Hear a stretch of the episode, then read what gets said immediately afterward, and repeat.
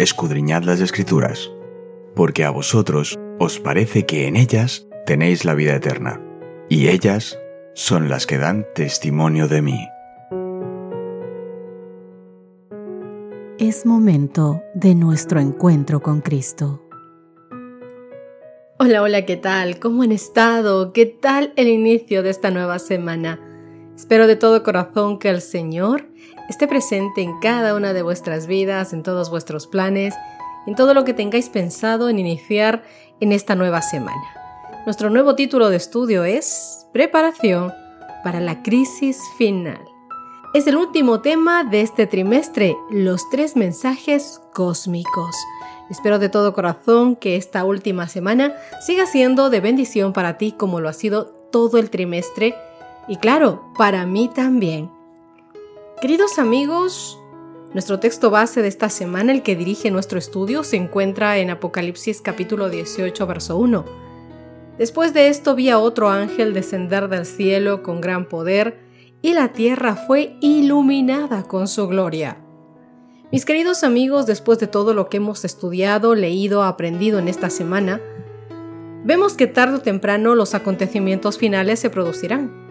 Exactamente cuándo, exactamente cómo, no lo sabemos, pero se nos ha revelado lo suficiente para saber que habrá algún tipo de legislación que imponga la observancia del domingo, en contraposición a la observancia del cuarto mandamiento, que es el sábado, puesto en la palabra del Señor. El Apocalipsis nos ha revelado lo que sucederá cuando, en vez de adorar a aquel que hizo los cielos y la tierra, el mar y las fuentes de las aguas, como nos indica Apocalipsis capítulo 14, verso 7, la gente, es decir, todos cuyos nombres no están escritos en el libro de la vida del Cordero, que fue inmolado desde la creación del mundo, como dice Apocalipsis capítulo 13, verso 8, adorarán a la bestia y a su imagen Lamentablemente las escrituras dicen que serán la mayoría, casi la mayoría de personas. Pocos serán los que de verdad amen al Señor. Y todo este trimestre nos han instado a que de esos pocos, a que seamos tú y yo parte de ese remanente.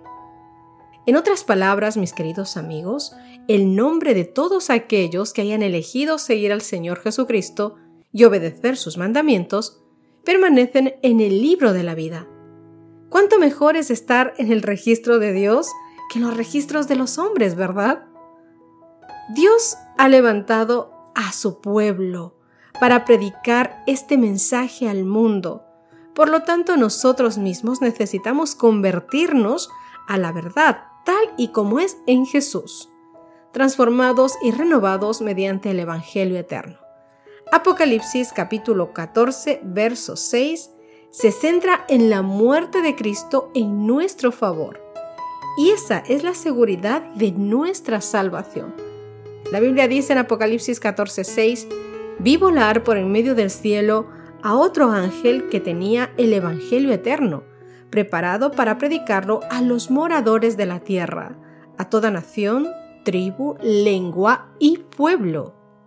Hoy iniciamos nuestro estudio con el título Preparación para la crisis final.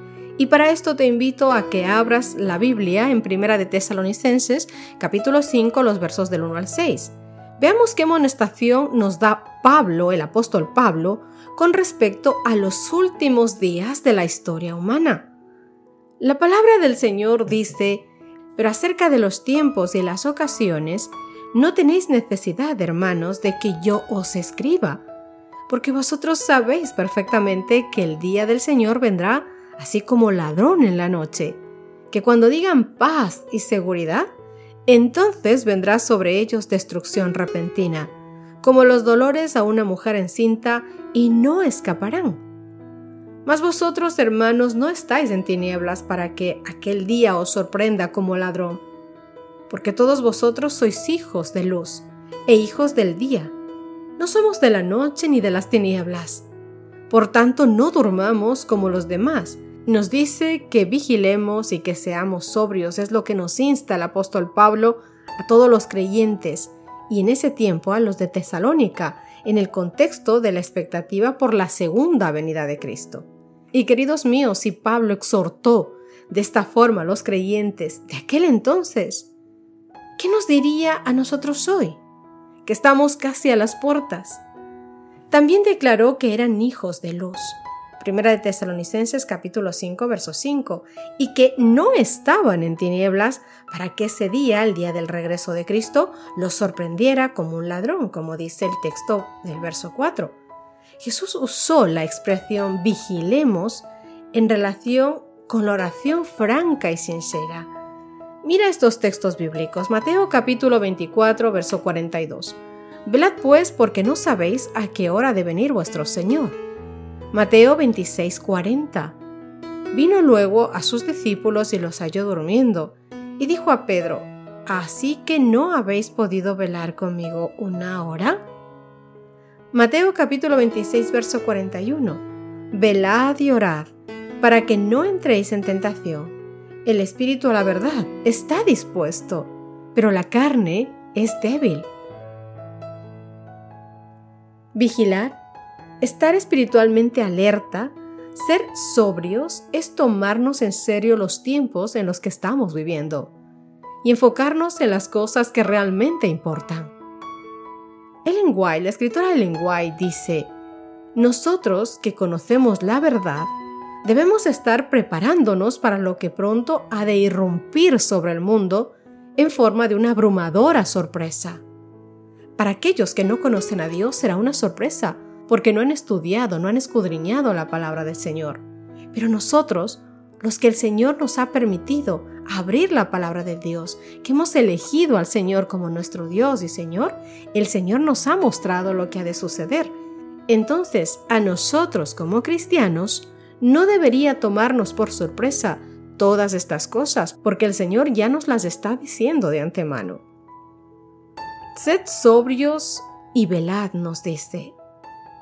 Si bien no sabemos cuándo van a suceder estas cosas, vemos lo suficiente como para saber que está cercano y que ahora, hoy, es el día para estar listos. Hoy es el momento de comenzar a prepararnos. Te invito a que hoy te tomes un tiempo y que repases todo el capítulo 2 del libro de Daniel y que observes la secuencia de los reinos que llegaron y que se fueron, exactamente como estaba predicho en la palabra del Señor.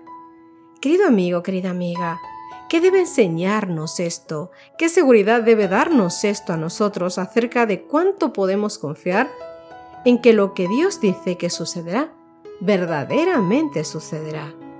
Cristo nos ha dado estos momentos del tiempo del fin, para que al saber lo que nos espera, podamos prepararnos para ello las profecías de Daniel y de Apocalipsis, combinadas con el don de profecía moderno, nos dan una visión divina de lo que sobrevendrá en este mundo. La palabra profética de Dios describe la historia de la salvación por adelantado. Y Daniel capítulo 2 te ofrece evidencias poderosas y razonables de que podemos confiar en la palabra de Dios. Pablo nos dice que no durmamos, que no lo hagamos como lo hacen los demás, ¿Qué significa eso para ti? ¿Y cómo puedes saber si verdaderamente estás durmiendo? Y si es así, ¿qué necesitas? ¿Qué necesitamos hacer para despertarnos de este letargo?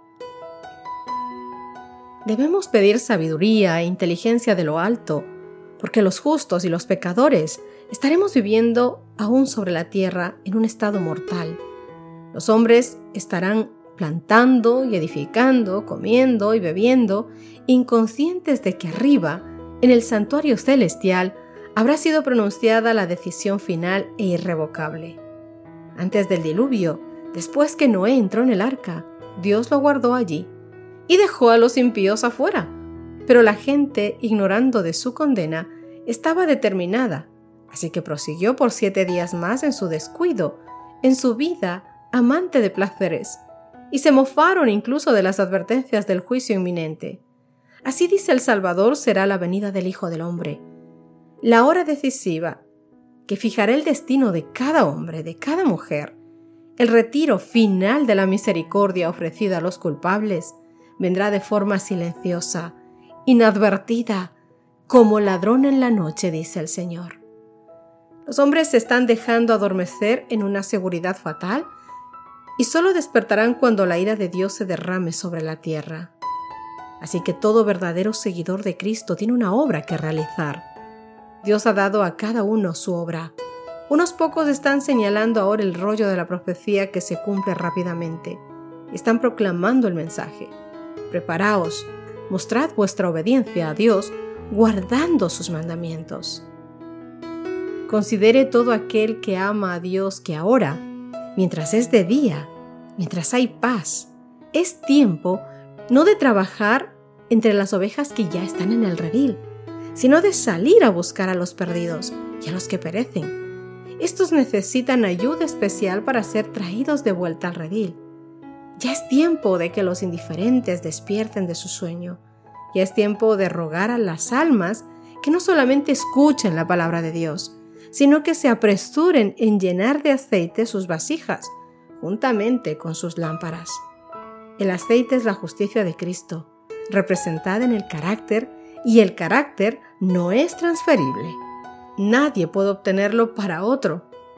Cada uno debe lograr para sí un carácter purificado de toda mancha de pecado, porque tus padres sean creyentes y tengan buen testimonio y cumplan los mandamientos, no quiere decir que tú también serás salvo. La salvación es personal, no se transfiere. Tú tomas la decisión de dejar entrar a Cristo en tu vida y de que Él reine en tu mente y en tu corazón. Eres tú quien decide en todo momento. Dios te hizo libre, te dio libre albedrío, para que tú seas quien toma las decisiones sobre tu vida, para bien o para mal no estamos cumpliendo la voluntad divina si estamos ociosamente esperando. A cada uno se nos ha dado una obra, algo que hacer, y se espera que cada uno cumpla fielmente su parte. Como nunca antes, hay que resistir al pecado, a los poderes de las tinieblas. El tiempo exige una actividad energética y decidida de parte de los que creemos en la verdad presente. Deberíamos enseñarla por precepto y ejemplo. Terminemos nuestro estudio de este día con una oración. Oh querido y amado Dios, gracias por darnos el estudio de esta semana. Gracias por iniciar con un mensaje tan bonito. Mi Dios, los tiempos cada vez serán más difíciles y hoy necesitamos de ti. Necesitamos que tu Santo Espíritu sea derramado en nuestros corazones que nos des la inteligencia que necesitamos, Padre Santo. Que nos ayudes a prepararnos, mi Dios, para los tiempos difíciles.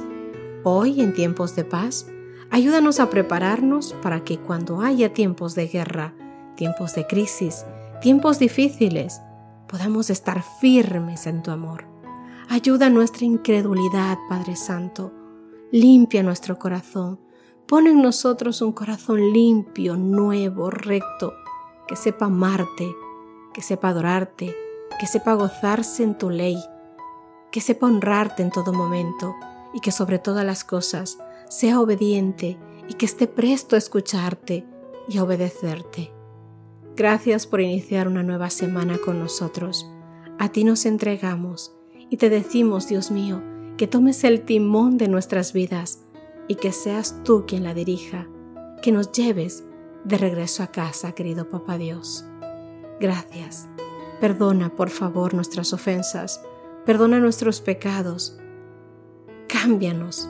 Haznos cada día más tuyos, Señor. Gracias por tu amor. En el dulce nombre de Cristo Jesús. Amén y amén. Dios te bendiga. No te olvides que tú y yo tenemos un encuentro mañana con nuestro Señor Jesucristo para que Él nos dé un nuevo mensaje de amor, de paz, y de reavivamiento espiritual. Dios te guarde. Gracias por acompañarnos. Te recordamos que nos encontramos en redes sociales. Estamos en Facebook, Twitter e Instagram como Ministerio Evangelike. También puedes visitar nuestro sitio web www.evangelike.com.